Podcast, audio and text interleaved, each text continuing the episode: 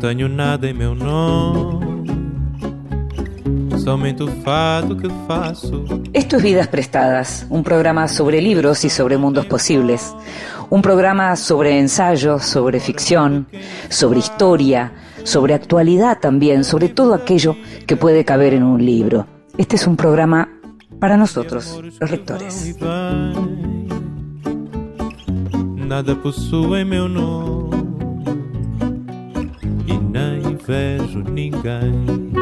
Y a los que nos gusta leer, a los que nos gusta tener literatura a mano, nos gusta estar solos, pero también muchas veces nos gusta que nos lean, sobre todo si se trata de buenas voces, como en este caso. Esta vez le pedimos a la gran actriz argentina Cecilia Roth que nos leyera. En voz alta. Cuentos breves, poesía, lecturas para compartir. Mi experiencia en ayudar a otros a escribir ha sido limitada, pero muy intensa. Hasta ahora me ha parecido siempre trabajo perdido. Aquellos que están destinados a ser escritores encuentran solos sus respuestas y a los que tienen que preguntar es imposible ayudarlos. No son más que personas que quieren ser escritores. El primer borrador es la materia prima de un relato. Lo que parece tener vida en él es lo que se debe conservar. Un buen relato no se puede idear, hay que destilarlo. Lo más perdurable de la escritura es el estilo. El estilo es la más valiosa inversión que un escritor puede hacer con su tiempo. No se puede hacer a ciegas porque el estilo es una proyección de la personalidad y hay que tener una personalidad para poder proyectarla. Pero suponiendo que se tenga personalidad, solo se puede proyectar en el papel si se piensa en otra cosa. Escribo cuando puedo y no escribo cuando no puedo. Siempre por la mañana o en la primera parte del día. De noche se tienen ideas muy llamativas, pero no se sostienen. Algunos escritores nunca esperan la inspiración se sientan ante su escritorio cada mañana a las ocho, tanto si llueve como si hace sol, aunque tengan resaca y un brazo roto, ponen manos a la obra. No importa si tienen la mente en blanco o el ingenio embotado. Les declaro mi admiración, pero procuro mantenerme alejado de sus libros. Por mi parte, espero la inspiración, aunque no la llamo necesariamente por ese nombre. Creo que para que un texto tenga vida hay que escribirlo con el plexo solar. Se trata de un trabajo duro que te puede dejar cansado, incluso agotado. No es un trabajo de esfuerzo consciente. Lo importante es que debe existir un espacio de tiempo, un mínimo de cuatro horas al día en el que un escritor no haga nada aparte de escribir. No es preciso que escriba, y si no se siente inspirado, más vale que no lo intente. Puede mirar por la ventana o revolcarse por el suelo, pero no debe hacer ninguna otra cosa concreta. Ni leer, ni escribir cartas, ni hojear revistas, ni firmar cheques. O escribe o no hace nada. Dos reglas muy sencillas. A. No es necesario escribir. B. No se puede y no se debe hacer nada más. El resto sale solo. Raymond Chandler, yo soy Cecilia Roth. Y la escuchábamos a Cecilia Roth leyendo a Raymond Chandler. Cecilia, la gran actriz argentina, la actriz de Almodóvar, de Todo sobre mi madre, de Una noche con Sabrina Love, de Martin H., de Crímenes de familia. Vas a poder ver a Cecilia Roth en la película Las fiestas de Ignacio Rogers, que se va a estrenar en los cines el 5 de enero y que protagoniza esa película Cecilia Roth junto con Dolores Fonsi y Daniel Hendler. Vidas prestadas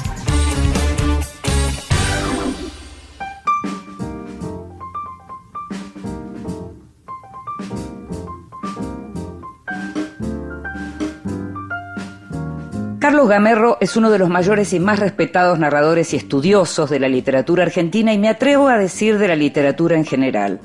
Nació en Buenos Aires en el año 1962, narrador, traductor y ensayista, dicta desde siempre celebrados cursos y talleres. En sus obras de ficción se encuentran Las Islas, El secreto y las voces, La aventura de los bustos de Eva y La jaula de los Onas.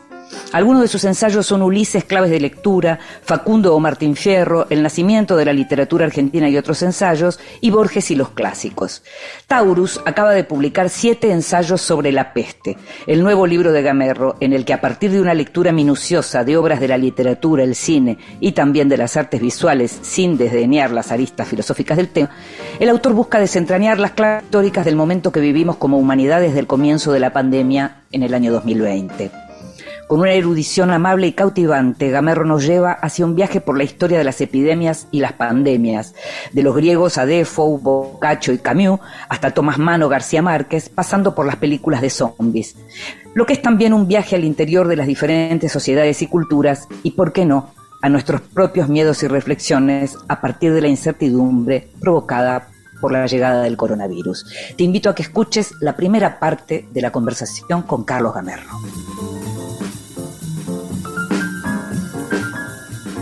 Voy a entrevistar a alguien a quien conozco hace tanto, pero tanto, y que de una manera que por ahora no me explico mucho, todavía nunca entrevisté, y me voy a dar ese gusto de, poder tener en vidas prestadas a Carlos Gamerro, para mí Charlie, porque lo conozco de cuando lo llamábamos Charlie, y es un gustazo realmente hablar con vos, Charlie, de este libro, Siete ensayos sobre la peste, que deja tanto por preguntarse todavía pese a tantas respuestas que da. Gracias por estar ahí, ¿eh? No, por favor, Inde, gracias por la invitación y sí, un gusto este, volver a encontrarnos este, en este nuevo formato de la entrevista. Pero un verdadero este placer en este nuevo formato también de vernos eh, a, partir, digamos, de la tecnología que también tiene que ver con, con la peste, un, digamos, un tema que abordás de muy diversas maneras, que tomás también a partir, decís en un momento además que esto es para hablar de los relatos, los relatos sobre la peste, el libro es siete ensayos sobre la peste, y tomás los relatos, los relatos de la literatura, los relatos del cine, los relatos también sociales, y aparece en diversos ángulos en donde hablas de, de este tema y en donde también aparece la filosofía, y, querría preguntarte un montón de cosas, pero en primer lugar, quiero preguntarte por el tema de los imaginarios, porque empezaste a abordar este libro en pandemia, te volviste a la historia, fuiste a leer, ¿y cuál era tu imaginario sobre la peste o sobre la, la pandemia en general hasta ese momento? Y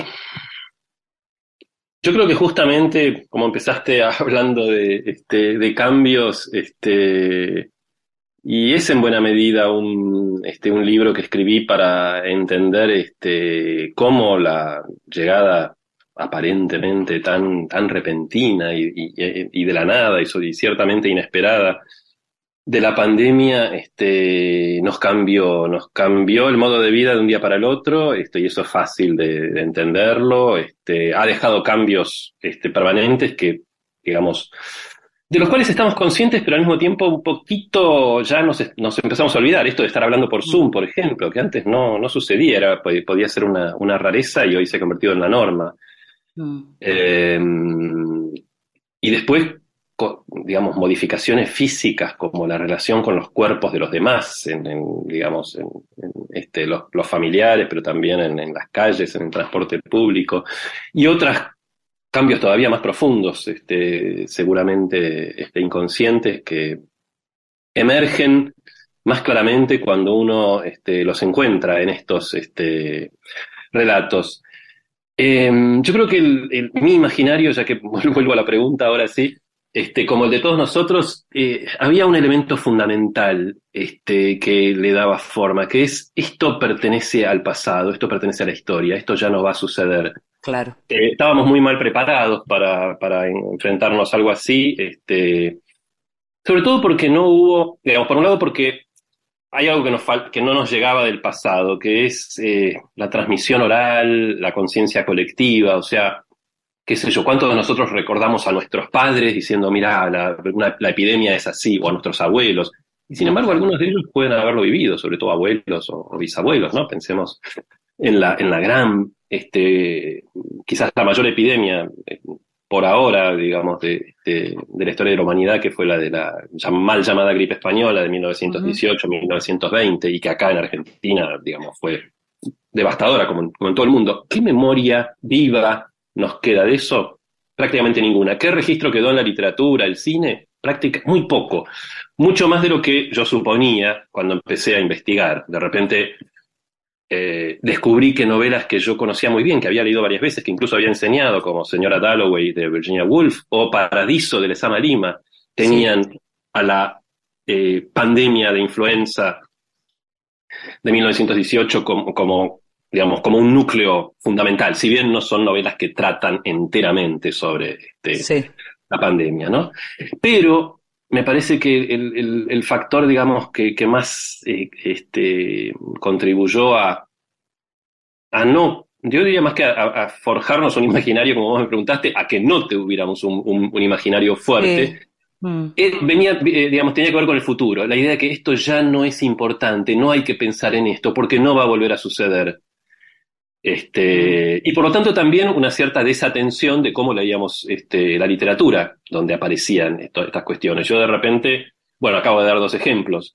Otro podría ser eh, no darse cuenta que la literatura occidental empieza con un, con un episodio de, una epidemia, que es... De lo que hablas, claro. De la Ilíada, ¿no? Claro, claro. Y de repente decir, escucha, esta es una, una experiencia no solo que, implica problemas concretos, prácticos, como cómo no contagiarse, cómo este, trabajar, este, cómo, digamos, lidiar con la enfermedad, sino algo, eh, digo, que siempre, digo, lo, estoy por, lo estoy por decir, empiezo a, tartamudear un poco, pero tiene que ver con la esencia del ser humano. Digamos, la, la vivencia de las epidemias ha estado siempre con la humanidad, hasta que hace 100 años más o menos los países, digamos, buena parte del mundo desarrollado, en el cual nosotros nos incluimos a medias, pero médicamente podría decirse que Argentina está más o menos ahí.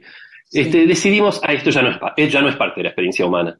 Y así nos cayó. Claro. Claro. Hay dos momentos que tengo, tengo muchísimo subrayado, pero hay dos momentos que quiero leer porque tiene que ver con esto que estás señalando. En la página 40, en un momento, se dice, lo más aterrador es aceptar que detrás del virus no hay nada, que la marcha del progreso y la intricada eh, articulación de una civilización planetaria pudieron ser detenidas y alteradas por un retazo de ARN que ni siquiera tiene la delicadeza de ser del todo un ser viviente. Y estás hablando, bueno, estás hablando particularmente de un relato, detrás de la máscara de la peste no está Dios, sino el vacío. Estás hablando de un relato de Poe. Pero después, en la 104, se dice, con la peste no solo se pierde el respeto a la autoridad, también se debilita o desaparece la solidaridad entre amigos y vecinos y de modo más aterrador llegan a cortarse los lazos familiares, imaginados hasta ese momento como indisolubles e imperativos. Estás hablando ahí de Boccaccio, pero más allá de los textos de los que estás hablando, estás mencionando dos cosas que volvimos a ver y que realmente no las teníamos incorporadas, por lo menos no las teníamos en la memoria histórica de, estas generaciones, ¿no? Sí, exactamente. Eh, por otra parte, bueno, te, agradezco que hayas leído esos dos fragmentos porque este, tiene que quedar claro que en mi caso, dado, dados mis, conocimientos, este, mi este, área de, no sé si especialización, pero de interés, yo no hablo directamente de, este, de las epidemias, sino de sus este, representaciones literarias cinematográficas y un poquito menos, digamos, de modo más, más, mm, este, acotado en, las artes plásticas, pero de, repente me interesaba, había, este, digo, y, estoy contento que logré que en el libro se incluyeran esas, esas, esas láminas. Este, sí, las imágenes están muy bien, sí, sí, muy bien. Este, es mi primer libro con imágenes, pero me parecía que, eran útiles. Pero sobre todo había un, un cuadro que es el de un episodio de la fiebre amarilla en Buenos Aires, de Black, Mm. que, es muy conocido, pero es muy poco conocido el boceto previo, que es prácticamente la visión contraria de este, que, la del cuadro que luego se hizo famoso. Sí. Eh, y que me, interesaba que estuviera y, hablar de él porque prácticamente en las artes eh, y sobre todo en la literatura no quedó eh, un, de nuevo un rastro, una marca importante de, la gran epidemia de, fiebre amarilla. Este, y me interesaba también pensar, bueno, qué pasó que quedó en un cuadro pintado que está en Uruguay, digamos, y, este, y no en, en, en los, digamos, todos los grandes literatos que, que la atravesaron, por ejemplo, y no nos dejaron un, un relato este, verbal. Em, de eso hablas vos también sobre el final cuando, cuando señalás algo así como que pensando a futuro deberíamos ir, y hablas concretamente de la Argentina, también eh, deberíamos ir pensando como un proyecto de, de memoria de esta pandemia para lo que venga, ya ahora sabemos o podemos saber que no, no es algo que se termina como, como, como querríamos, como nuestro deseo marcaría, y deberíamos pensar y, y señalás la memoria histórica de la Argentina en relación a las violaciones a los derechos humanos y demás, a esa construcción, eh, asociás lo que debería ser la construcción de una memoria. Me resultó súper interesante eso, ¿sabes? Gracias, Inde. Y sí, yo creo que, digamos, más allá de que el libro tiene una, función también eh, estética. Es un libro que es de, digo, interés para los estudios literarios porque casi todos los relatos que elegí, salvo unos pocos, este, son muy buenas historias. Eh, mm. También es cierto que la, que la experiencia de, la, este, de vivir una, una, epidemia te cambia totalmente eh, como lector también. Mm. Y digo, yo doy un par de ejemplos. Este, una es, qué sé yo, La peste de Camus digamos que yo había empezado a leer y, y, de entrada la leía como un libro más sobre la guerra, la ocupación, el colaboracionismo, que el propio Camus, Camus lo escribió eh, este, en buena medida con esa intención, que un libro sobre la peste, y eso se refleja muy claramente luego en la adaptación cinematográfica de Luis Puenzo, ¿no? que claramente es una película sobre la dictadura, no sobre la peste. Sin embargo, sí. la novela de Camus, viviendo, eh, eh, atravesando la pandemia, como lo hice yo, y dices, no, es sobre la peste. Ni hablar del diario del año de la peste de Defoe, que no tiene ninguna pretensión simbólico, alegórico, política, sino que es un relato muy marcado, además por la tarea previa periodística de Defoe. Creo que es el primer escritor importante que viene del periodismo, ¿no? Porque antes no había tal cosa. Este, y, y vos ves ahí que claramente están hablando de la situación concreta de este, lo que es atravesar este, una epidemia de qué le pasa a la sociedad y qué le pasa a los individuos, ¿no? No solo este, al colectivo, sino luego a cada subjetividad. Esas son eh, novelas que, eh, junto con otras, o, relatos breves, o, o, nouvelles, como otra gran obra que es Pálido Caballo, Pálido Jinete de Catherine Ann Porter, que para mí es la, es la, la, la obra más, digamos, que más capturó lo que sucedió con, con la pandemia de influenza, y sobre todo, y ahora sí vuelvo a tu pregunta, por qué también algunas memorias históricas son más fáciles de construir o tienen más poder de, permanencia que otras, las de la guerra, las de, en, nuestro caso, la dictadura y todas las violaciones, digamos, de los derechos humanos. Y eso pasó y es en buena medida que creo la, la, hipótesis que está detrás de la construcción de, de, señora Dalloway y de Virginia Woolf, que el relato de la Gran Guerra, que coincidió, digamos, la pandemia de influenza con el final de la Primera Guerra Mundial, tapó, obturó el relato y la memoria, por lo tanto, este, de la Gran Guerra. Este, alguien justo, justo hoy, hoy me llegó este, que había encargado para regalarle a un amigo este, La Gran Guerra y la Memoria Moderna, un, libro maravilloso de Paul Fussell sobre la literatura de la Primera Guerra Mundial. Y mm. prácticamente la, la, pandemia de influenza no aparece en su libro, y es un libro maravilloso, pero Virginia Woolf hablaba de relatos masculinos y femeninos, ¿no? Y claramente parecería que el relato de la enfermedad y la epidemia tiene que ver con este el hogar, digamos, este, el hogar, el cuidado, este, y, y, y, no tiene tradición aparte. Y, ella dice además en un ensayo que es estar enferma, o estar enfermo, eh, being ill, este, que la literatura de la enfermedad no tiene tradición y no, y no sirve tampoco la enfermedad para darle forma a un relato, mientras que la guerra bueno, prácticamente, de nuevo, desde la epopeya, los poemas homéricos hasta ahora, siempre ha sido un modelo muy, muy poderoso. Y la, el desafío es ese, ¿no? ¿Cómo, ¿Cómo hacemos para construir una memoria? Porque además la reacción humana más básica que aparece en todos estos relatos, aparece en, una vez más en La peste Camus, en, en el diario de, de Defoe, que no es un diario, es una novela, es un diario ficticio, es que apenas termina la, epidemia o la pandemia, la gente lo que quiere es olvidarse y volver a la vida de siempre y hacer de cuenta que no sucedió. Y, lo, estamos viendo, lo hemos visto nosotros, lo estamos viendo, y, en estos días que volvieron a aumentar los contagios, es como que de nuevo la gente, ah, no, pero otra vez esto, no era que se había ido y no, no se había ido y, está bueno que no querramos, este, digamos, pensar tan rápido, olvidar. ¿no? Sí. Eh, eh, perdón, estuve un poco, un poco vehemente, pero. No, no, este, yo también estoy. yo quiero justamente. No, pero me interesa esa vehemencia porque yo por momentos también la tengo y la pago cara, pero vamos a hablar de esto ahora si escuchamos un poquito de música y vamos a seguir hablando de lo que significa seguir manteniendo la memoria de lo que, lo que es una pandemia y lo que hace con nosotros una pandemia que me parece sustantivo y que está en tu libro, pero lo, hace, lo hablamos eh, después de escuchar un poquito de música. Dale, así me bajan un poco, gracias. Talking to the songbird yesterday. Flew me to a place not far away. She's a little pilot in my mind. Singing songs of love to pass the time. Gonna write a song so she can see. Give her all the love she gives to me. Talk of better days that have yet to come. Never felt this love from anyone. She's not anyone. She's not anyone.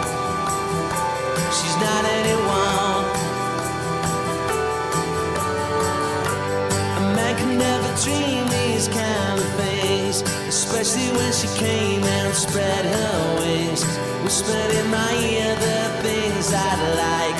Then she flew away into the night. Gonna write a song so she can see. Give her all the love she gives to me. Talk of better days that have yet to come. Never felt this love from anyone. She's not anyone. Not anyone. She's not anyone.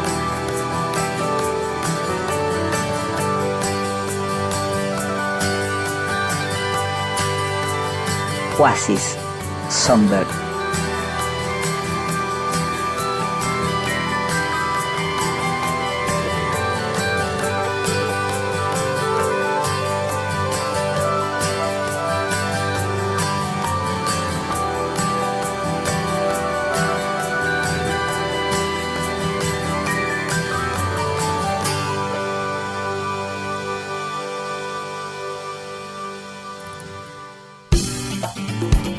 Escuchando Vidas Prestadas con Inde Pomeráñez. Continuamos en Vidas Prestadas. Y seguimos en Vidas Prestadas, este programa sobre libros y sobre mundos posibles, y estamos hablando con Carlos Gamerro a propósito de, de su nuevo ensayo, que en realidad se llama Siete ensayos sobre la peste y es un volumen en donde trata justamente de la historia a partir de la literatura y a partir de las películas y a partir del arte y a partir también de ciertas obras filosóficas de todo aquello que está vinculado con la peste. Un libro que se comenzó, que comenzaste Carlos, a escribir en pandemia. Y hablábamos de la memoria, de, de las pestes anteriores y de lo que nos está pasando. Y recién yo leía ese fragmento en lo que tiene que ver, por un lado, con la cuestión de la solidaridad, pero está el tema de lo que son las prácticas de los gobiernos eh, cuando aparece algo como esto. Y vos lo que demostrás es que a lo largo del tiempo, digamos, cuando aparece esa paranoia de que los gobiernos van a aprovechar para, para, para el modelo de Orwell, digamos, y meternos a todos en casa, no hay tanto de eso y que eso está más metido en lo que nosotros pensamos que en aquello que pasa realmente con quienes toman las decisiones, ¿no? Eh, sí, eh, yo hace en el primer este, bloque hablaba un poco de, novelas, podríamos llamar realistas en el sentido que eh, este, están basadas en este, investigaciones sobre lo que efectivamente ocurrió este, en distintas sociedades, ciudades, y qué medidas justamente tomaron los gobiernos, eh, con epidemias concretas, históricamente situadas, y enfermedades, digamos, este, reales, la peste bubónica, la influenza. Pero hay todo otro es grupo que, de, relatos, este, donde además el cine se vuelve, este, digamos, muy, muy importante, que trabajan más bien, a, par- eh, digamos, a partir del, y volviendo a una pregunta tuya anterior, del imaginario, ¿no? Este, porque eh, las pestes, eh, las epidemias, este, tienen una característica, tienen dos características que son bastante diferenciales de otras catástrofes este, naturales o, digamos, naturales barra humanas, como son la mayoría. Eh, una es que la gente es invisible y de hecho hasta prácticamente Mm. fines del siglo XIX no, no, no se estaba seguro si verdaderamente el germen eh, eh, transmitía, si eran miasmas acá, cuando fue la peste, la, perdón, la fiebre amarilla de 1871, no se tenía ni la más remota idea que el vector era el mosquito. En la, digo, y uno dice, bueno, está bien, siglo XIX, Buenos Aires, pero en la pandemia de 1918-1920 se discutía si era un virus o una bacteria, porque los virus todavía no habían sido observados, eso recién se vería en la década del 30 con el microscopio electrónico. Entonces, esta, esta, y, y y- recordemos también nuestra experiencia. Al principio no se sabía muy bien cuál era el modo de contagio, entonces no sabíamos muy bien si era por el aire, si era por tocar cosas. Yo iba al supermercado, volvía y cada cosa, la, la, digamos, eh, por ahí estaba sin barbijo, pero lavando cada fruta un poco con lavandina.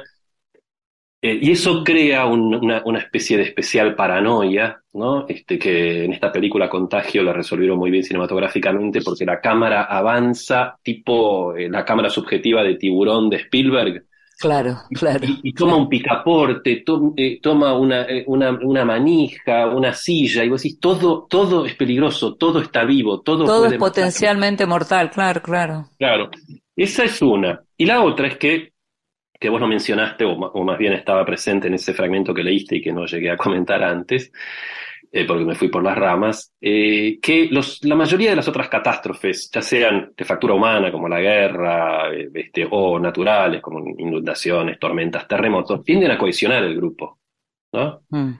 La que eh, Claro, muy sí. especialmente se, se in- lo infiltra y lo disuelve es eh, la epidemia o el temor de la epidemia. Y esto está muy bien presentado, por ejemplo, en, la novela de, de Defoe, ¿no? Eh, porque, y, también ahí es donde, digamos, solucionando ambos problemas aparecen las metaforizaciones de, de la epidemia del contagio, del contagio, perdón, los vampiros y sobre todo los, a partir de ya, digamos, bien avanzado el siglo XX, o casi terminando el siglo XX, los muertos vivos, los zombies, Sí. no todos, porque también ahí hay una cuestión que se ve muy claramente. Hasta los 90 más o menos, eh, los muertos vivos son productos de explosiones nucleares, radiación, o sea, porque el gran peligro para la humanidad es, digamos, la devastación nuclear, que no ha desaparecido, dicho sea de paso, pero... Claro, este, tampoco con- tenemos que olvidarnos de eso, claro. no, no, no. Pero, pero es interesante ver eh, cómo el, cine, y sobre todo el cine comercial, más que el cine arte, refleja este, nuestro imaginario y, le da forma a, nuestros temores más, más profundos y menos, más difíciles de formular.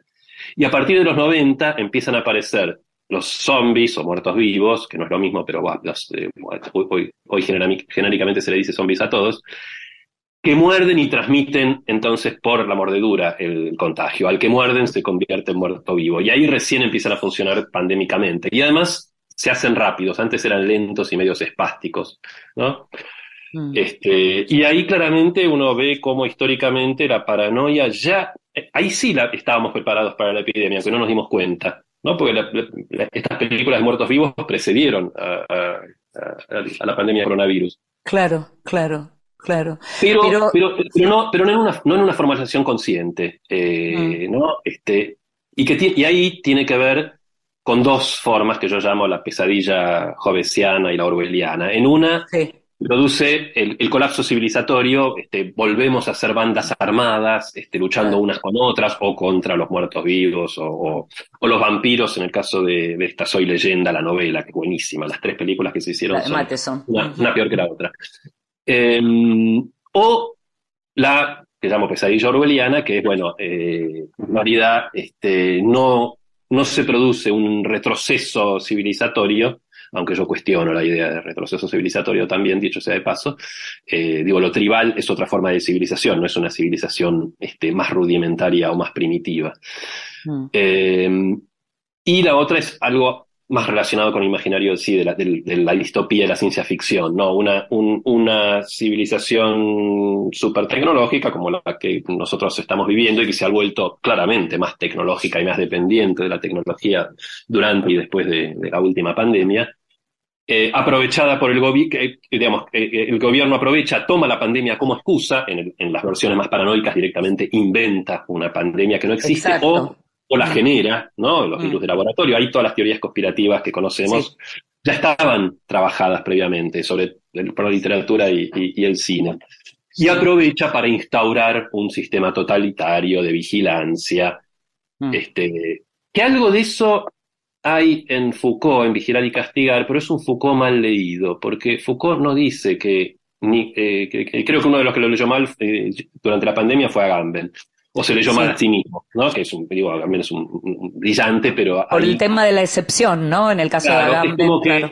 Mm. Era tan sacado de sus libros lo que pasaba con, claro. el coronavirus, que él dijo, bingo, tengo razón en todo, pero para, para tener razón, digamos, en su, en su tesis, que es una tesis totalmente sólida, decidió que el, que el coronavirus no existía, que era un invento de los gobiernos para instaurar el estado de excepción. Pero lo que dice claro, no es que la pandemia no existe, dice, no, las epidemias claramente existen, ¿no? Y, él propone dos modelos, el de la lepra, que es un modelo de exclusión, y el de, digamos, la, peste bubónica, que es un modelo de vigilancia, ¿no? El, panóptico se llama justamente su capítulo sobre esos modelos. Pero él nunca dice que son inventadas o son magnificadas. Dice, se instaura un sistema de excepción válido para el momento de la epidemia y luego ese modelo de control se sigue usando posteriormente cuando la epidemia ha pasado. Mm. ¿No? La diferencia parece sutil, pero es fundamental. Mm. Yo te decía cuando terminábamos el, bloque anterior, em, hablábamos de vehemencia y hablábamos de medidas y hablábamos de, de lo que significa vivir en sociedad eh, y en donde todo el tiempo, digamos, se choca lo que es tu libertad de hacer lo que querés con lo que significa el bien comunitario. Permanentemente pasa eso. En tu libro aparece mucho, eh, porque apareció a lo largo de la historia, la cantidad de, de pérdidas que hay, que no son solo las pérdidas humanas, sino los momentos que uno pierde de estar de pronto con sus seres queridos en ese final, como ocurrió en el comienzo de la pandemia, em, porque también el tema de qué hacemos con nuestros muertos, ¿no? Y cómo hacemos para pensar más allá de lo que significa la experiencia personal de cada uno de nosotros. Todo eso está y mucho a partir de los relatos de tu libro. Sí, eh, Inde, y dicho sea de paso, ya que hablaste de experiencias personales, bueno, yo en el, en el, en el 2020, antes de las vacunas, me lo agarré y estuve internado y, me pasó por la cabeza todo esto que, mm. que habíamos visto, me está pasando a mí ahora, ¿no? Este, no, no, no hablo de eso directamente en el libro, pero no, indudablemente no lo sabía tampoco. ¿Estuviste aislado? estuve, no, no estuve, no llegué a estar totalmente aislado, no, no, digo, no, pero bueno, estuve en un hospital público tres, cuatro días internado, más que nada en observación, y, estar ahí y, ver otro, digamos, en la misma sala, digamos, un poquito más lejos, había pacientes este, con respirador. Este, bueno, sin duda, este, debe, haber enriquecido este, la, experiencia. No tengo dudas, claro, no tengo dudas. Pero si vos mirás, por ejemplo, una, una, obra que fue muy eh, mal leída, eh, y casi vuelvo a decirlo, empezando por su autor, que es La peste de Camus. Sí. Eh, cuando vos la lees después de haber atravesado la pandemia, te das cuenta que en ningún momento hay una crítica de las autoridades, y que el, que el doctor Ryu, que es el, protagonista, y, al final de la novela te das cuenta que es el que la escribió, eh, en ningún momento, eh, digamos, cuestiona las medidas.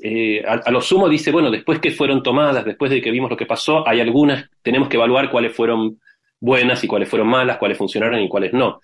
Acá, digamos, creo que todos, eh, digamos, tendemos a olvidar eh, el grado absoluto de incertidumbre e ignorancia que teníamos al empezar la pandemia y con el conocimiento posterior criticamos las disposiciones del gobierno. Los gobiernos funcionan como burocracias, funcionan con las luces que les son propias, algunos, digamos claramente, no quisieron escuchar a los científicos, a los médicos, que tampoco en, ese en los primeros momentos sabían muy bien este, cómo, digamos, qué medidas. Este, ¿Cómo proceder? Mm. Claro, recordemos la, Organización Mundial de la Salud, digamos, diciendo que no, era, no hacía falta usar barbijo, pero sí que eh, hacía eh, falta lavar todo y desinfectarlo, cuando era exactamente al O hasta hoy en día que, dijo, esto parece una pavada, pero ahora vamos a hacer un rato de lenguaje, que se sigue diciendo tapabocas, y entonces vos ves a la gente con el barbijo por debajo de la nariz, y vos decís, no, no es tapabocas, es barbijo y se usa por arriba de la nariz. Parece que no, pero si decís tapabocas, la gente, ah, digamos, inconscientemente asume que con taparte la boca alcanza. Te hago la última pregunta. Lamentablemente, yo me quedaría haciendo tres programas más con este tema y con vos, Charlie. Pero eh, la última y bien breve tiene que ser, eh, uno de los sueños es estas cosas nos hacen mejores, ¿no?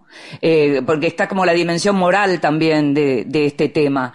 Eh, ¿Cuánto hay de eso, de un sueño, de un deseo y cuánto hay de, una posibilidad? pensás vos a partir de todo lo que leíste y viviste? Eh, bueno, hay, toda otra dimensión este, que trabajo sobre todo en el, en el primer este, ensayo, que es el origen de la peste, de, la idea de, que la peste es por algo o para algo, ¿no? O, digamos, mm, es una idea sobre todo religiosa, este, bien, digo, Dios nos castiga, o Dios nos pone a prueba, o quiere que seamos mejores, no sé, es el modelo, el modelo de la inundación, digamos, del gran, del diluvio y el arca de Noé que es uno de los modelos de muchos relatos, este, sobre todo los que son un poco más imaginarios, ¿no? Este, de, la epidemia y el pequeño grupo que se La idea que alguno se salva, exacto. La humanidad comienza de nuevo, ¿no?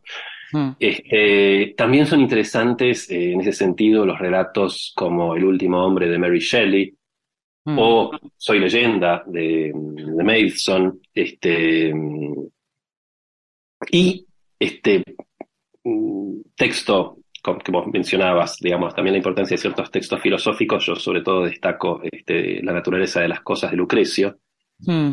donde la peste acaba con todo y después no hay nada. ¿No? Y, en, Lucrecio, de hecho, se termina el, poema, un largo poema filosófico, en medio, en medio de una frase sobre la, epidemia, digamos, que devasta Atenas, y termina el poema sin ninguna especie de ninguna explicación. Y vos decís, ¿qué pasó acá? Yo en un momento propongo, bueno, el poema no cuenta, actúa lo que sucede con la epidemia. Mm. Le pone fin a todo, incluyendo al, poema. Eh, sin duda que los virus no son agentes inteligentes ni mucho menos morales, así que no es que vienen para enseñarnos nada. Pero como todo lo que nos sucede, sea como individuos o sea como sociedad, nosotros, a partir de esa, este, ese vacío existencial de, muchas eh, experiencias, necesitamos darle sentido, pero ese sentido se construye eh, posteriormente. Eh, y con, digamos, haciendo esa reflexión paso del primer ensayo al último, que es justamente el fin de la peste, y que este, imagina, por un lado, digo, aprovechando la cierta polisemia del término fin, ¿no? Eh, bueno, ¿cómo imaginamos el final? Si hay si hay un después, cómo se reorganiza la sociedad, si es que queda absolutamente devastada y hay que empezar de, prácticamente de nuevo, o si directamente se termina la humanidad, como sucede, por ejemplo, en, la novela, en las novelas de Shelley y, y, Madison. Pero también fin implica si hay una finalidad, si vino para algo. Bueno, ciertamente no vino para algo, pero nosotros podemos hacer que haya sido para algo. Pero eso es un trabajo que, que tenemos que encarar. Y ciertamente sin aceptación de lo que sucedió y sin una construcción de memoria de lo que sucedió, no, no, podremos encontrarle una finalidad, un para qué, no podremos fabricarlo. Un sentido, ¿no? Charlie, te agradezco muchísimo. Em, la verdad que la lectura es una lectura muy vibrante, que trae mucho de lo que uno de pronto tenía olvidado. Em, súper recomendable, por supuesto. Te agradezco muchísimo esta charla eh, y un placer, un placer conversar con vos. ¿eh? Inde, una, una, una alegría escucharte y compartir este momento. Muchísimas gracias. Un abrazo, chao.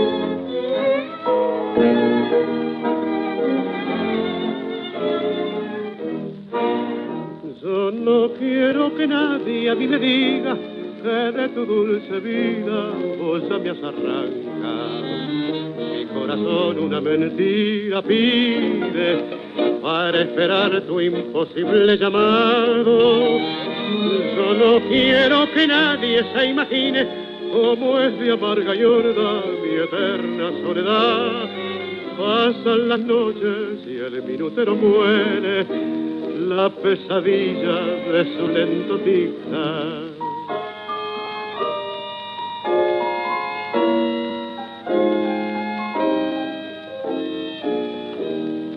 la doliente sombra de su cuarto al esperar sus pasos que quizás no volverán. A veces me parece que ellos detienen su andar sin atreverse luego a entrar.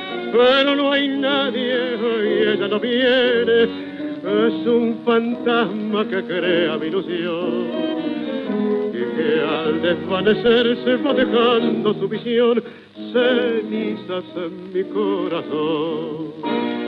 En la plateada espera del reloj, las horas que agonizan se niegan a pasar. Hay un desfile de extrañas figuras que me contemplan con burlón en mirar. Es una caravana interminable que se hunde en el olvido por su mueca especerar se va con ella tu boca que era mía, solo me queda la angustia de mi mar.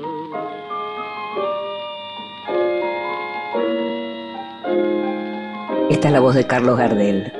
Soledad. En la doliente sombra de mi cuarto al esperar sus pasos que quizás no volverán. A veces me parece que ellos se tienen su andar sin atreverse luego a enterar. Pero no hay nadie y ella no viene, es un fantasma que crea mi ilusión. Que al desvanecer se va dejando su visión cenizas en mi corazón.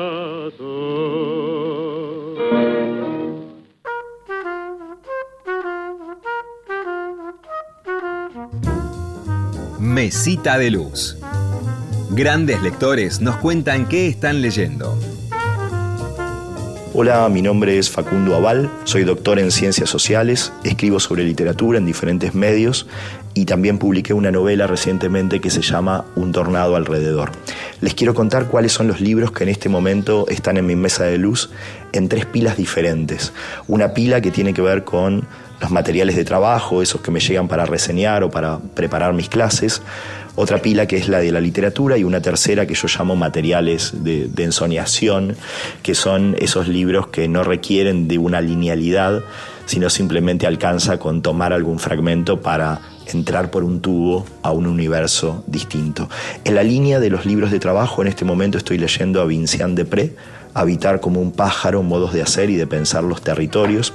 Vincian Depré, que participa, digamos, de lo que se llama dentro de las ciencias sociales el giro animal, igual que Donna Haraway, que propone este mirar con atención los otros universos vivientes posibles más allá de lo humano, para apreciar también ritualidades, modos de socialización y ver que hay de parentesco entre esos mundos vivientes y el mundo de los humanos. En este caso, la excusa son los pájaros para hablar de las fronteras, de los rituales de sociabilidad, de los rituales de cortejo y cómo los seres humanos están en algunos casos muy por detrás de esa inteligencia que es la inteligencia animal. En la pila de los libros de la literatura estoy releyendo a Ocean Bond, En la Tierra somos fugazmente grandiosos, este escritor joven, nacido en Saigón, criado en Estados Unidos, que pasó una temporada en un campo de refugiados y este es un libro para mí precioso, una oda amarga, eh, una carta a una madre de un deseo que nace del derrumbe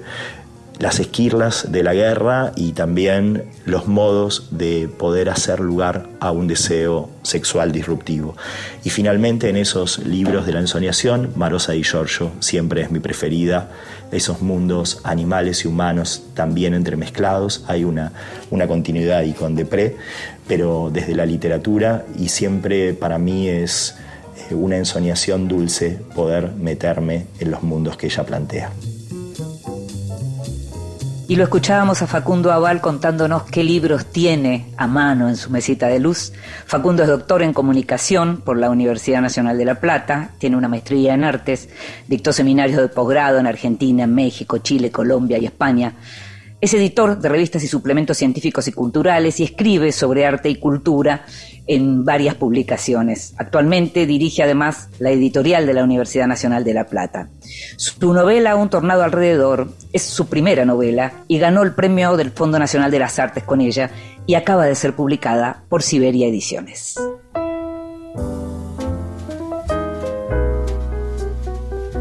Libros que sí Títulos nuevos y no tan nuevos que son imperdibles. Hay una gran cronista argentina que se llama Liliana Villanueva, que tiene varios libros publicados justamente con estos textos, crónicas de sus viajes y más que de sus viajes, de, también de su permanencia en otros países, porque vivió en, entre 1986 y 1996 en Alemania, y también estuvo cuatro años en Moscú, tiene esos, esos libros publicados por Lati Ríos que se llaman Otoño Alemán y Sombras Rusas, y también fue discípula de Eve Ward y publicó un libro que se llama Las clases de Eve Ward. Pues bien, acaba de salir eh, por la editorial Fruto de Dragón, El mar nunca se acaba, que es un libro precioso también como libro objeto, pequeño y bien bonito, que, que reúne varias de sus crónicas, algunas de ellas fueron publicadas en, otros libros, en otros volúmenes, algunos de ellos no solo con crónicas de, Villanueva. Y en este caso lo que hay es, una vez más, em, escenas raras, eh, desde, vistas desde los ojos de, una argentina como ella, que sabe escribir muy bien y que sabe dónde poner justamente el acento. Son textos que fueron algunos de ellos merecedores de varios premios. Hay un viaje en Vaporeto, por ejemplo, en Venecia, con su hijo, un chico chiquito, inquieto, en una tarde de calor. O hay también una imagen medio inolvidable, que es una enorme cabeza de Lenin olvidada en el piso del patio de un museo en Armenia. Em, eh, al que alguien, así como con, cierta piedad, le puso un almohadón rosado por debajo. Eh, hay también una, un, relato precioso de la búsqueda de una llave para ir a un museo que ella eh, está desesperada por conocer en, en Irán. Em, hay un relato de un último día en Varsovia que también está realmente muy bien porque tiene una cosa muy melancólica de Europa del Este. El libro es realmente muy bonito, se llama El mar nunca se acaba, los textos son realmente un respiro, muy lindos y lo recomiendo mucho. Liliana Villanueva, te decía, y la editorial Fruto de Dragón. Y después, el último, y esta vez para siempre, el último libro de Silvia Moloy, que acaba de ser publicado por Eterna Cadencia, el libro póstumo. Eh, este año murió Silvia y este es un libro de muy, muy Moloy, muy de texto breve. Eh, que tiene además como una particularidad que es que está unido por la temática, se llama Animalia y está unido por la temática de la relación de la autora con los animales. A partir de una infancia en la que no podía tener más animales que, por ejemplo, algún tero o algún pato que la madre permitía, eh, y como ella después se fue eh, al contrario, ¿no? Eh, en la medida en que fue a vivir sola, pudo empezar a tener sus animales, era famosa por la cantidad de gatos que tenía en su casa, también tenía perros. está todo el vínculo con los animales en una cosa, por un lado, muy íntima, por otro lado, como muy mm, de lo más existencial, si se quiere, porque también hay relatos escritos en pandemia, ella lo aclara, en pandemia y con la enfermedad que había vuelto, estaba, por supuesto, muy doméstica. Silvia Moloy, una de nuestras grandes escritoras. Los textos son hermosos, son para leer en voz alta, para leer cada uno de estos textos en voz alta. Eh, son, tienen un clima muy especial y te lo recomiendo mucho. Te decía que se llama Animalia, la autora es Silvia Moloy y es otra joyita de eterna cadencia.